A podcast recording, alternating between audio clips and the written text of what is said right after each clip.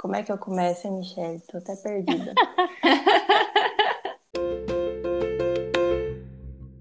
Nossa, eu acho que assim, você tá super acostumada a uma vida sem roteiro. ah, em certa medida. É verdade. Bom, vou te contar então o que, que aconteceu comigo hoje. Tempo atrás, eu comecei a andar de bicicleta e eu me apaixonei pela mountain bike, é fazer trilha, né, andar na terra.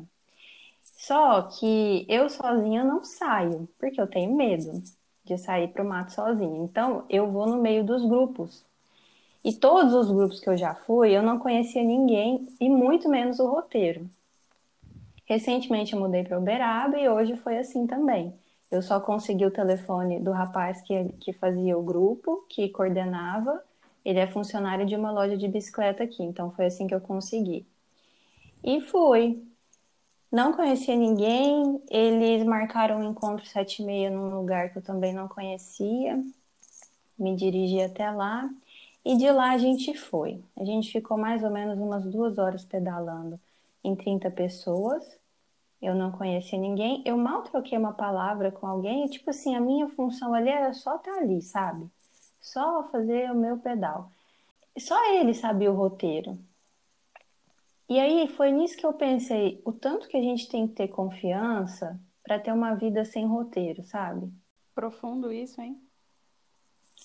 É tenso, né? Profundo e tenso, porque a gente gosta de acreditar que tem roteiro, né? Aí eu, quando você fala de confiança, eu fico pensando confiança em quê? É, Exatamente. Confiança em quem, na verdade. É, isso, isso se revela de uma maneira muito particular na vida de cada pessoa, né? Porque por mais que a gente não admita com palavras, é que a gente deposita a confiança em algo ou em alguém, a gente só vive porque confia porque acredita, seja no que for, né? Seja em alguma lei da física, seja em alguma espiritualidade, seja em algum ser humano, em alguma ideia, seja no que for. Por exemplo, a gente só se senta numa cadeira porque confia que ela não vai quebrar e que a gente não vai se estabacar no chão, né? Uhum. Então, é tão subjetivo isso e ao mesmo tempo impacta tanto as nossas decisões diárias que você nunca pararia para pensar é, que eu só vou fazer o pedal hoje porque eu confio na pessoa que está à frente do pedal. Isso não é uma coisa que passa é, necessariamente pela cabeça, né? Não vem ao consciente. Não, Confiança, eu acho que é muito intuitivo. É a, de, a, confiança que a gente deposita no que quer que seja, ela é intuitiva e ela é muito é, tá permeada, né, e permeando toda a nossa vida o tempo todo. E eu fico pensando na língua portuguesa, que é a nossa forma limitada de tentar traduzir a vida, e a confiança, ela demanda um complemento, né? Eu não estou lembrada muito bem da língua portuguesa, mas se eu não me engano é complemento nominal que chama. E é isso confiar em quê, né? Só que essa Sim. é a língua portuguesa e ela também é muito limitada, né? Então, assim, quem diz que a gente tem que confiar em alguma coisa, sabe? E às vezes a resposta é não sei, às vezes a, a resposta é só confiança. É a, a necessidade que a gente tem de respostas prontas para as coisas objetivas e para dar forma aquilo que a gente sente é uma maneira, dentre as várias que a gente escolhe na vida, de obter algum tipo de segurança. E aí, falando de segurança, eu me, me pego aqui pensando que as nossas buscas por âncoras na vida, por tábuas de salvação, por cais, por ter segurança em algo, é, transcende a questão simplesmente da confiança e passa a ser uma questão de vitalidade, sabe? Uma questão uhum. essencial, uma questão de vida. É, um, é uma garantia da existência, né? Exato. A impressão que eu tenho é que a gente se sente à deriva, nadando, sem rumo e sem ciência e pré-ciência de como as coisas vão se desencadear. E a gente escolhe ao longo da vida algumas âncoras, né? Que vão dar a sensação para gente de que existe sentido, de que existe rumo, de que existe lugar, né? De que existe resposta, né? Uhum. Para as nossas indagações, para as nossas perguntas, para porque esse sentimento de deriva é extremamente desconfortável. Imagine você, você mesmo é, sob a ausência do medo, não tem medo de pedal, de pedalar sozinha. Aí você vai, né, sem o rumo. Quão desconfortável é isso?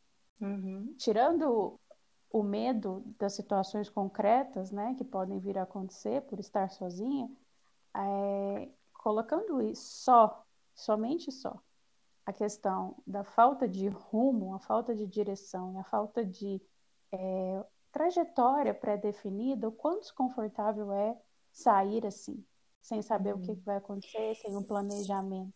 Eu acho que só fica confortável quando a gente consegue negar uma parte da realidade, que é o risco, o dano, o perigo, né?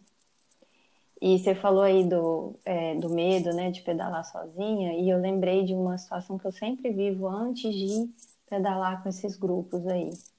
Ou mesmo quando é, é só eu e o, o meu noivo, enfim. Eu tenho diarreia do tanto que eu fico nervosa.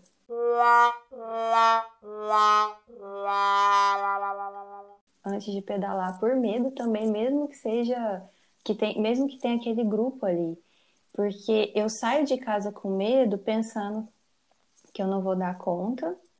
Então, o desafio que eu encontro ali não é a falta de, de controle da, do roteiro, mas é, a, é achar, é ter medo, ficar ansiosa diante da minha possível incapacidade de seguir esse caminho, sabe?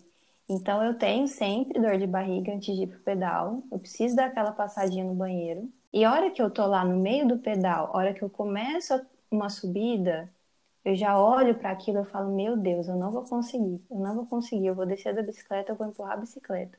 Aí vai indo, aqui aí o coração acelera, acelera, acelera. Eu falei: Calma, Jéssica, olha para baixo e vai, olha para baixo e vai. E às vezes nem é uma grande subida, mas é a ansiedade e o medo de pensar que eu não vou dar conta. Então também tem, o negócio também tem medo, né? Não é uma coisa totalmente livre, né? E eu não sei se os ouvintes perceberam, mas a gente começou sem roteiro aqui. E é esse o tema que permeia toda a nossa conversa, né?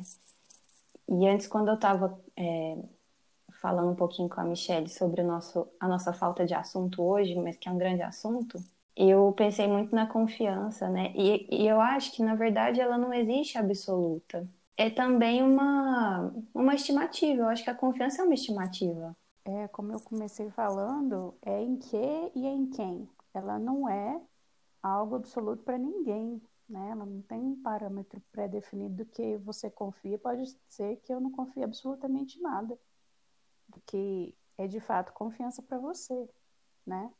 E essas coisas todas me remetem muito a essas é, os nossos artifícios, as nossas artimanhas para viver com alguma serenidade nesse mundo, sabe? Porque a, a vida nos aflige com muitas questões, né? Seja a ansiedade, que é também o fruto da falta de controle, da falta de respostas diante do acaso, diante de milhões de possibilidades, você sobe na bicicleta e aí? Milhões de coisas podem acontecer, né? Uhum. Então, a vida nos aflige com novidades que a gente não sabe definir, responder, lidar. Então, são muitas as, os assédios da vida o tempo todo ao nosso redor, desde o momento em que a gente abre os olhos. E enquanto a gente deita e dorme também, porque uhum.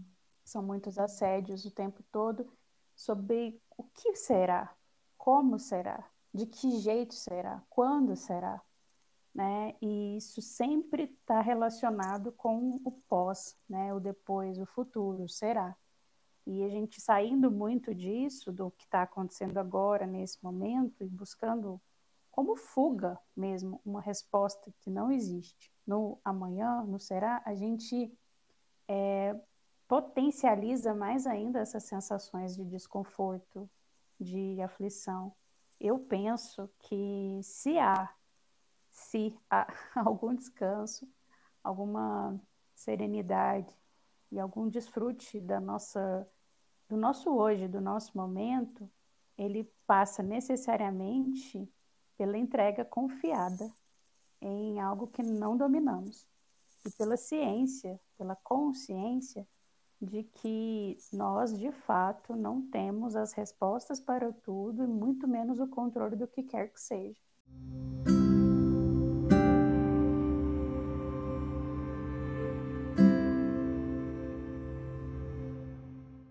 Eu tô, eu tô aqui, tava aqui na expectativa de onde você ia chegar com seu raciocínio, né?